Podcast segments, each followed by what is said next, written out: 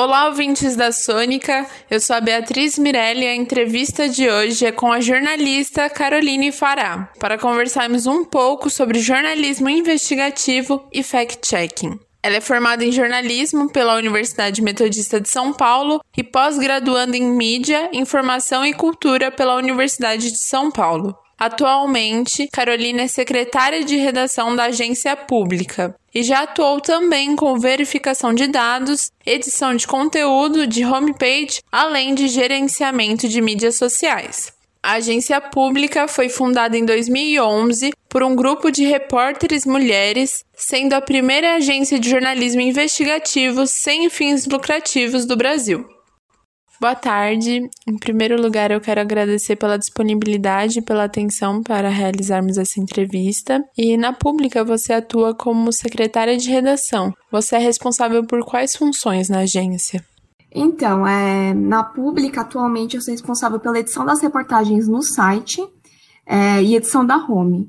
Então, a edição da home consiste em atualizar o portal da pública, né, a homepage da pública, e em editar as reportagens no site. Então, eu converso com os repórteres é, antes de publicar as matérias para saber qual, como está o andamento, quando entra, as fotos, se vai ter alguma, o que, que vai precisar, se vai ter infográfico. Então, é, um, é uma conversa, né, que eu tenho com toda a redação, com os editores também, antes de passar por mim, passa pela edição, é, edição jurídica e revisão, todas as reportagens. Eu leio, é, se tiver alguma dúvida, entro em contato com os editores, mas atualmente na pública meu trabalho consiste na, na secretaria de redação, que acham que até é um cargo administrativo, mas não.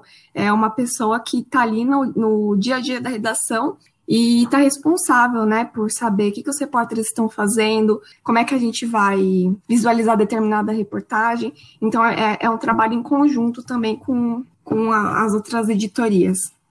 Por que, que você decidiu seguir no jornalismo investigativo? Durante a graduação, você fez um projeto de iniciação científica relacionado a esse segmento, mas como que surgiu esse interesse? Eu sempre achei uma área muito interessante, né, o jornalismo investigativo, e eu queria entender mesmo, né, qual o diferencial do jornalismo investigativo, qual era o papel das mulheres dentro do jornalismo investigativo, né? E na pública, particularmente, é, um, é uma, um pouco exceção, né? Porque é um, é um lugar que é fundado por jornalistas mulheres, é dirigido por mulheres, a maioria das jornalistas que trabalham lá são mulheres. E eu acho a academia, né, também um, um ambiente muito interessante para não só para jornalista, mas eu tenho bastante interesse, talvez, em seguir mais para frente. E aí eu, eu tive vontade de fazer, aí eu prestei, né, para bolsa PIBIC.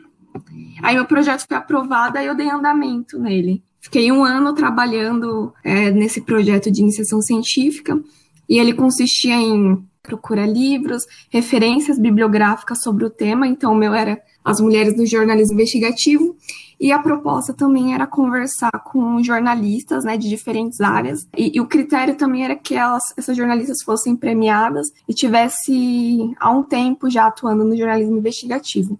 E aí o meu o interesse surgiu desde então. Quando eu comecei a trabalhar na pública também, eu, eu via as oportunidades que eu ia ter dentro desse, desse ramo do jornalismo porque eu, lá na Pública eu trabalhei como repórter de dados, também trabalhei como fact-checker nas eleições, então foi muito enriquecedor para mim como profissional. O acesso às fontes primárias é o principal diferencial entre o jornalismo investigativo e o jornalismo cotidiano? Eu acredito que sim. É, não só isso, mas também, né? No jornalismo investigativo, os repórteres geralmente têm mais tempo para investigar determinado tema e eles, o, o, o, repórter se debruça sobre várias nuances da reportagem também. Então, tem a primeira etapa, dependendo é, da abordagem, que é a investigação dos dados. Então, dependendo da informação que você vai extrair desse dado, você vai dar um encaminhamento para a reportagem é diferente. E eu, por ter trabalhado como checadora de informação, trabalhei com fact-checking, então você tem um olhar diferente quando você olha determinadas pautas também. Então você fica, ah, se fosse uma reportagem longa, de fôlego, com certeza o repórter teria investigado se realmente foi empenhado aquele valor, se foi investido realmente aquilo que o, a fonte falou. Então ele, tem, ele levanta a pauta e não é, por exemplo, no mesmo dia que ele vai entregar. E por ser uma reportagem de fôlego, vai abordar diferente, vai conversar com fontes diferentes, é, vai ter um tempo de apuração maior. Eu acredito que esse seja o principal diferencial. Na pública, vocês têm uma média de entrega nas produções? Varia muito de acordo com a pauta, né? A pública não é um, um veículo hard news. E o foco é que essa reportagem seja republicada no maior número de veículos possíveis. Então, a gente tem parceria com vários portais de notícias, o UOL, é o País, e geralmente a média de publicação é uma reportagem por dia. Então, é muito diferente de, de outros portais de notícias que são focados em hard news, mas varia muito. E até esse tempo maior de disponibilidade para apurar, ele pode evitar com que as notícias erradas sejam repassadas, né?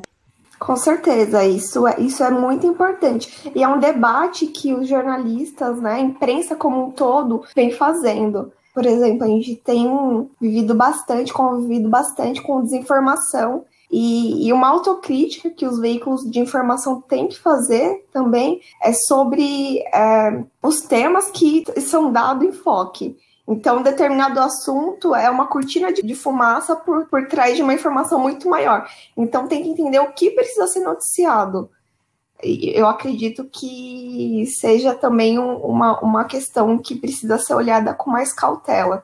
E é uma coisa que a gente até aprende, né, no, na graduação, que você não tem que colocar tudo na boca do, da fonte. A fonte te dá um dado. Se ela tá te dando um dado, é porque ela tem interesse em te oferecer aquela informação. Cabe a nós, jornalistas, irmos atrás e verificar se de fato o que a pessoa falou corresponde com a realidade a gente também investiga é, qual a origem né, das fake news, porque a gente verifica só o fato, né, só uma, uma frase, só uma notícia, gente tem que tá na, é, enxergar a raiz do problema. Então, por exemplo, agora está sendo muito comum as deepfakes. Então, tem reportagens sobre deepfakes, sobre aplicativos que já, já estão surgindo aí para as pessoas fazerem deepfake de políticos, né? Então, com as eleições aí, é um assunto que é está muito vigente, né? E que a gente também está de olho. Na sua experiência com verificação de dados, o processo de checagem possui os mesmos critérios do jornalismo investigativo? Diferente das reportagens de fôlego e reportagens investigativas, o fact-checking você tem um tempo menor para fazer a apuração, né? dependendo do, do contexto. Na checagem, por exemplo, eu cobri as eleições.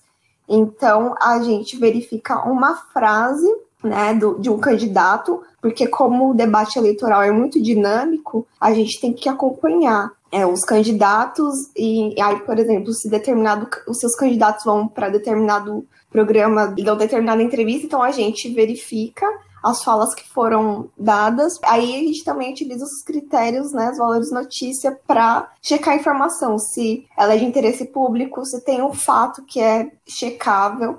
Aí, a partir disso, a gente verificava a informação.